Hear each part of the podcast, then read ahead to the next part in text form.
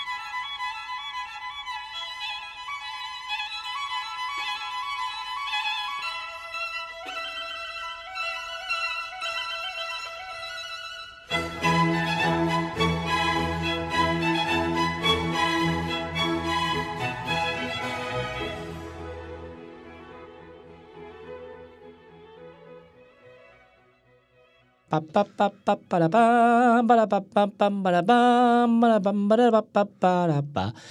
哎，今天开头这个音乐哈，真的一定是大家生活中非常常听到。我相信在每一个人的成长历程中，就算不是在音乐课，你也一定听过它。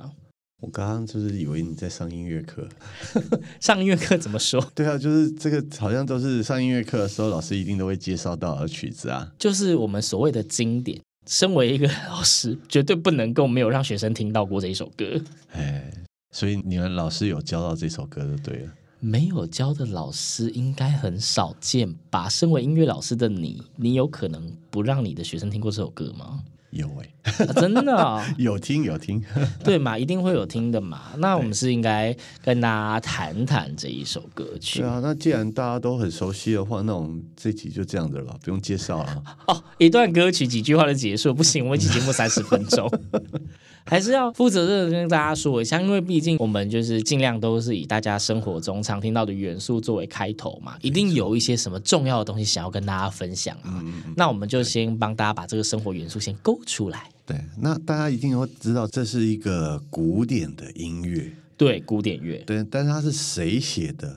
可能也可以说得上这是维瓦蒂。好，维瓦蒂。但维瓦蒂何许人也？嗯一个古典音乐作家，嗯，然后就没有了。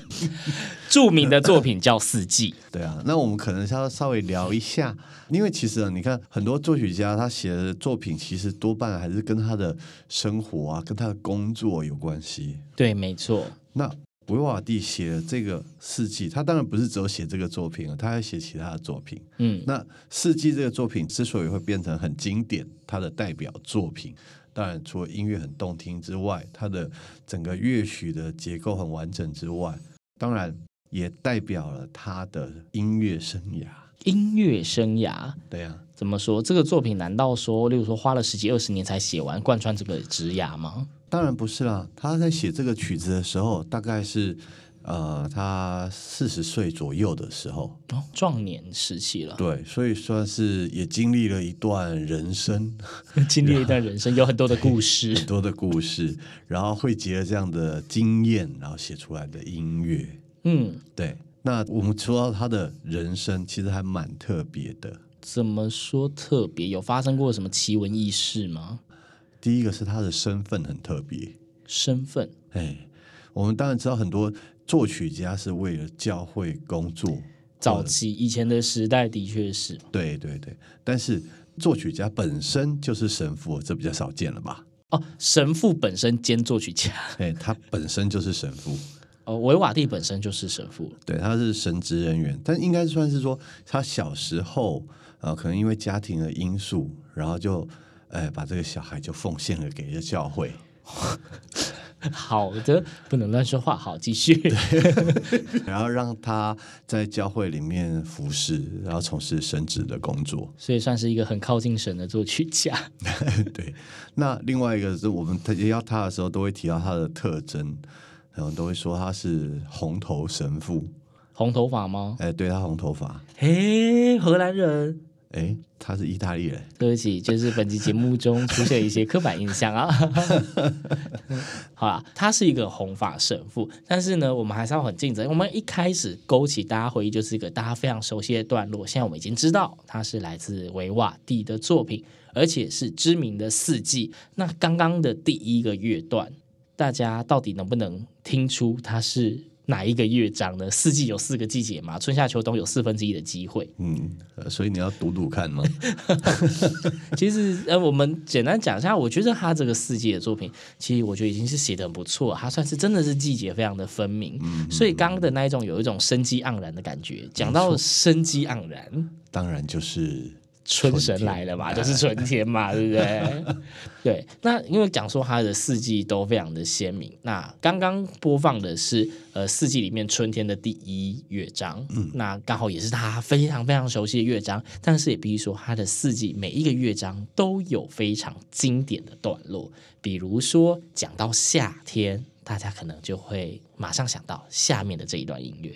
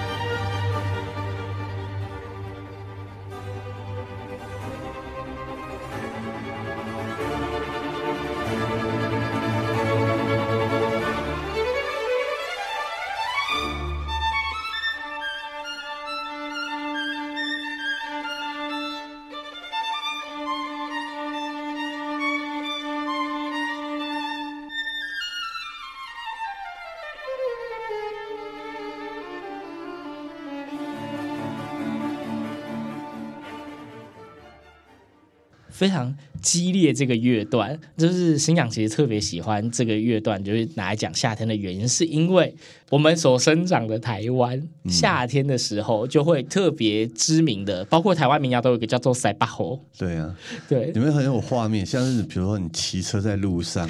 哎呀，本来都没有下雨的啊，突然来个一场大雨，你的心情跟你的动作应该就会像刚刚的节奏一样。真是愤怒还是什么？噔噔噔噔噔噔噔噔噔噔噔噔噔，塞巴吼滴滴，然后突然就这样接过去了。你不觉得接得很顺吗？所以我一直都非常喜欢这个夏季的乐，而且我觉得它其实真的跟我们的生活是非常有共鸣的。没错。那我们再来稍微介绍一下他的生平好了。嗯。维瓦蒂他主要活动的范围在威尼斯这个地方哦，因为刚刚讲到他是意大利人，所以意大利的水都威尼斯、嗯、啊。当然，你现在提到威尼斯，你都想到大概是观光吧？呃，他除了观光之外，还有啊，威尼斯其实因为它的地理位置跟条件，所以其实在那个时候其实是一个很重要的港口哦，商业。对啊，你就想，它就意大利那靴子就插在地中海的中间，嗯、对。对啊，所以你要从东边到西边，西边到东边，从南边的非洲到欧洲，从欧洲到非洲，都会经过这个靴子的终点，是一个非常重要的贸易中心。没错，所以就会很多你一定想不到的东西，很多我一定想不到的东西。嘿，通商就是大家会需要休息，很多饭店。嗯啊，你还是想在观光嘛？你哦，对不 起，你是有多想出国啊？我想到了很多商，然后又是水路，所以会有海盗。你是在看那个那个《神鬼奇航》嘛？好啦，你直接说嘛，有很多什么？有很多钱。好啦，我们应该是说，在这个四通八达、南来北往的地方，有很多人为了要讨生活，在这里暂时的经过。哦，暂时的经过，OK，好，有很多路人，哎，不对啊，游客、路过旅的人、旅人人，嗯，有很多旅人，这些旅人离开了之后，就会留下很多遗腹子吗？对，哦，我竟然说对了，就成了孤儿。OK，好，那种以前那种歌剧作品常会出现的题材哦。哎，呃，所以维瓦蒂其实有一段时间在当地的教会所成立的。你可以说是医院，同时它也是一个孤儿院，在这个地方任职。嗯，对。那他除了照顾这些小孩子之外，那他也教他们念书，那更教他们音乐。哦，所以就是神父兼作曲家兼音乐老师，没错，音乐教育的推广啦。对，对，所以他写的很多曲子，其实不管是唱的还是演奏的，不能说它很简单。但是你会发现，它有一些题材都会是比较平易近人一点的，啊、嗯，不会是那种很深奥的或很深沉的，哎，反而可以比较正面一点的，比较有能量一点的，哦，可能可以鼓舞这些小孩子，然后让他们可以快乐健康的长大。突然，哎，有，听起来非常的正向了。他是个很正向的，非常正向的人，他连作品都非常的正向。对啊。那所以我们在介绍这个四季的时候，他在每个段落所谱写的曲子、谱写的音乐，都可以很直接的，你光是闭上眼睛听到这个音乐，就可以联想到很有那个季节的画面。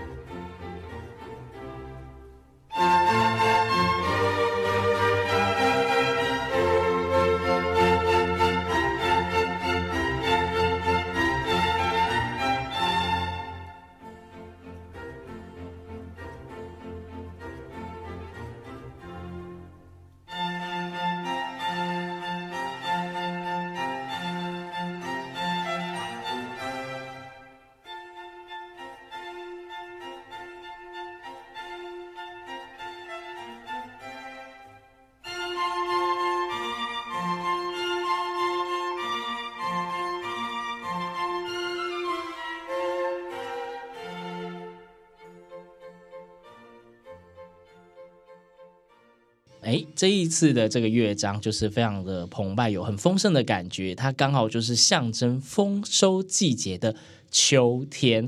那这个乐章刚好应该也是大家对于四季里面算是印象非常强烈的乐章之一。刚刚我们虽然提到维瓦蒂，他主要任职在当地的孤儿院，嗯，不过他因为健康的因素，所以他其实在那个地方没有任职很久。嗯，而且同时，他因为也从事了作曲的工作，所以他可能因为健康的因素，因为工作的关系，所以他就算是被迫吧，哎，所以就放弃了神职的工作，还俗，还俗。OK，这个用词很容易理解。对，那所以在他的看起来好像很平凡，可又不那么平凡的人生里面，反映在他作品里面的话。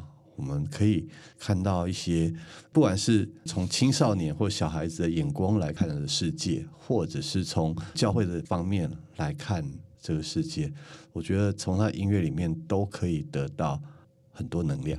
所以他最后因为身体的关系离开了他原本服务的地方。对。但他还是继续从事着作曲的工作，还是在继续的作曲。就是人的生老病死一 一如四季一般，是不是？嗯、所以，哎，那我们刚刚前面其实我们听了春夏秋，再要进入了冬。其实冬的这一大个乐章啊，呃，也算是我印象很深刻，因为可能以前刚好在上课的时候，老师有用过一些很精彩的比喻。嗯，比如说，我们先听听看接下来的冬天的第一个乐章。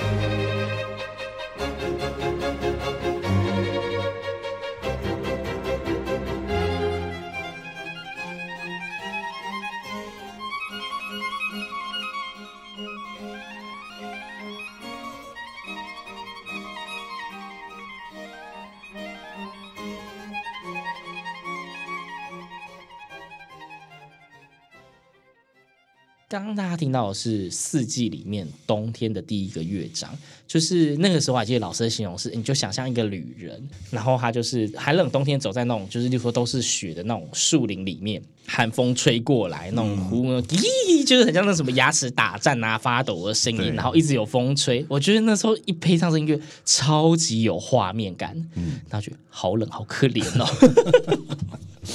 对，我觉得这是一个呃非常能够真的反映季节特色。然后呢，想说哇，那他这一个小提琴协奏曲最后的结尾，竟然用在一个这么悲惨的情节，结果殊不知他在第二乐章的时候，突然又有一个天外飞来一笔，有一个完全不一样的。因为那时候我觉得我们老师接的很牵强，但是我觉得很可爱。他说他就是在树里面很冷，一直发抖，结果走着走着。你知道，在漫画或者卡通里不都会在寒冷的树里面走，就突然有一个亮着灯的小屋子，嗯、然后冒着烟，袅袅炊烟，嗯，然后画面。对很有画面，然后开门进去可能是当地那种小猎户，就住在里面，然后那时候接近晚了，那是晚餐的时间，哎、嗯，闻到淡淡的饭香，敲了门，门一打开，发现哎菜都热腾腾在桌上，嗯，然后已经准备迎接，就是本来是要迎接家人，但是有旅人来也很就是热情的招待他们走进去，嗯，那个。画面里面。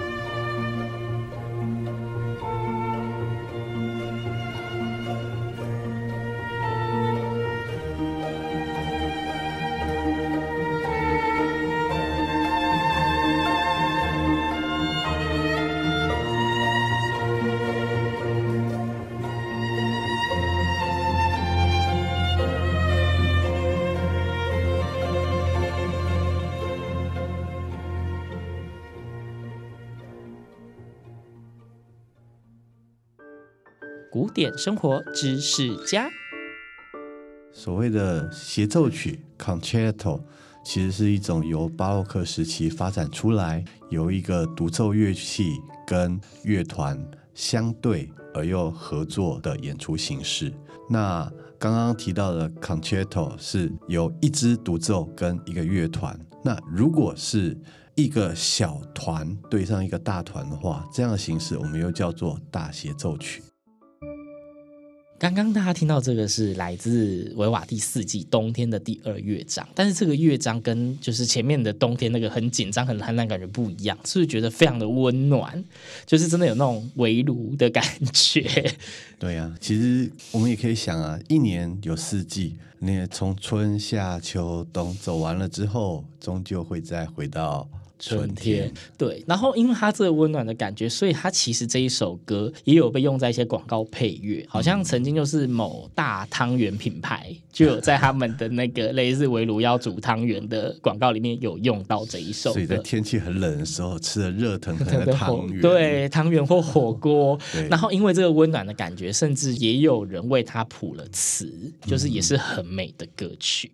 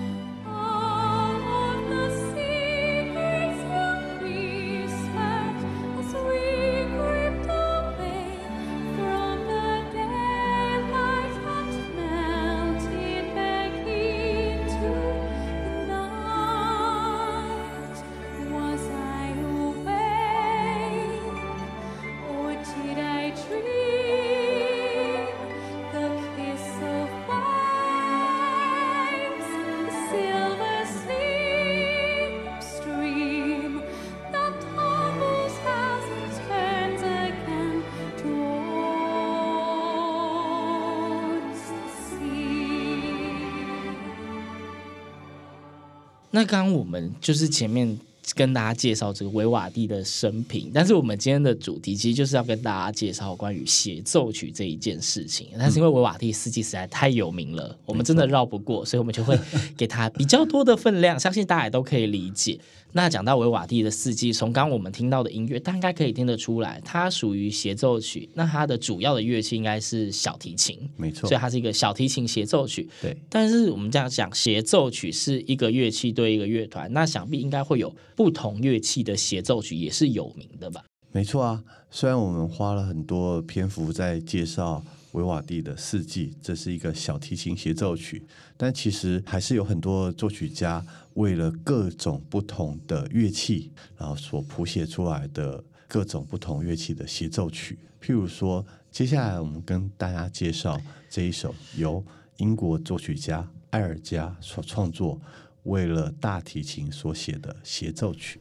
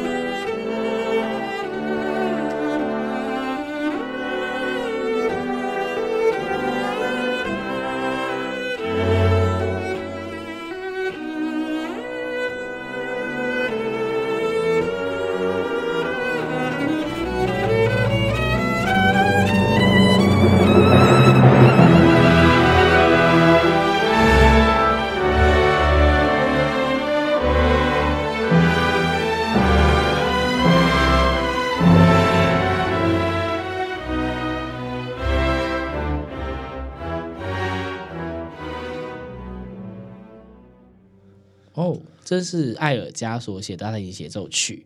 那这一首歌曲，其实我曾经在有一些电影里面有看过，它用来当做是配乐。那讲到艾尔加呢，其实他非常有名的歌曲就是我们这一家了吧？对啊，对，这个就是艾尔加的作品。嗯，所以刚刚的这个大提琴协奏曲是艾尔加所做的。对。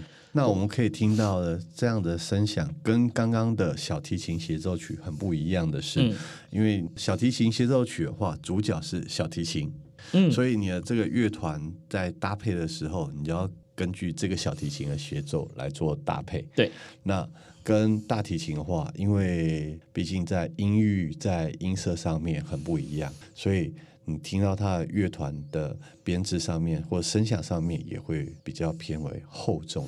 可是，其实像小提协奏曲或者是大提琴协奏曲，他们都算是弦乐器。嗯、然后，通常很多协奏曲都是搭配交响乐，或者正式搭配弦乐团。嗯，所以像我就会觉得说，哎，那就是独奏的功力要很强，当然是写曲的也要写得很好，才可以让它比较容易跳出来嘛。对。但是如果是比较不同的音乐搭配，例如，其实我们应该可以想象，我们所谓的乐器之王——钢琴，嗯、没错，就有很多的钢琴协奏曲。那我们曾经有跟大家分享过。是贝多芬的第九号交响曲合唱，那时候有提到说他有一个前导作品叫做合唱幻想曲，它应该算是一种钢琴协奏曲的形式，对不对？对啊，那我们在合唱幻想曲里面，我们会听到有钢琴的独奏，也有钢琴独奏加上管弦乐团的伴奏，嗯，然后还有合唱。那这样的作品后来发展成完整的一部第九号交响曲。嗯，那既然我们在这里有提到贝多芬的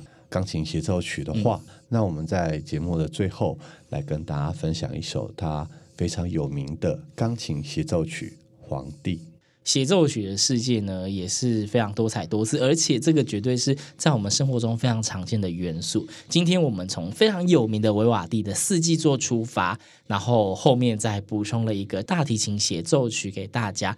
那真的有非常多很有趣的器乐配置，大家都可以自己上网再搜寻看看。或许你有特别喜欢的乐器，可以试试看有没有相关的协奏曲一样的吸引你。那今天节目的最后，我们就用。乐圣贝多芬的《皇帝》钢琴协奏曲来作为今天最后的分享，那我们节目就下次再见喽，拜拜。拜拜。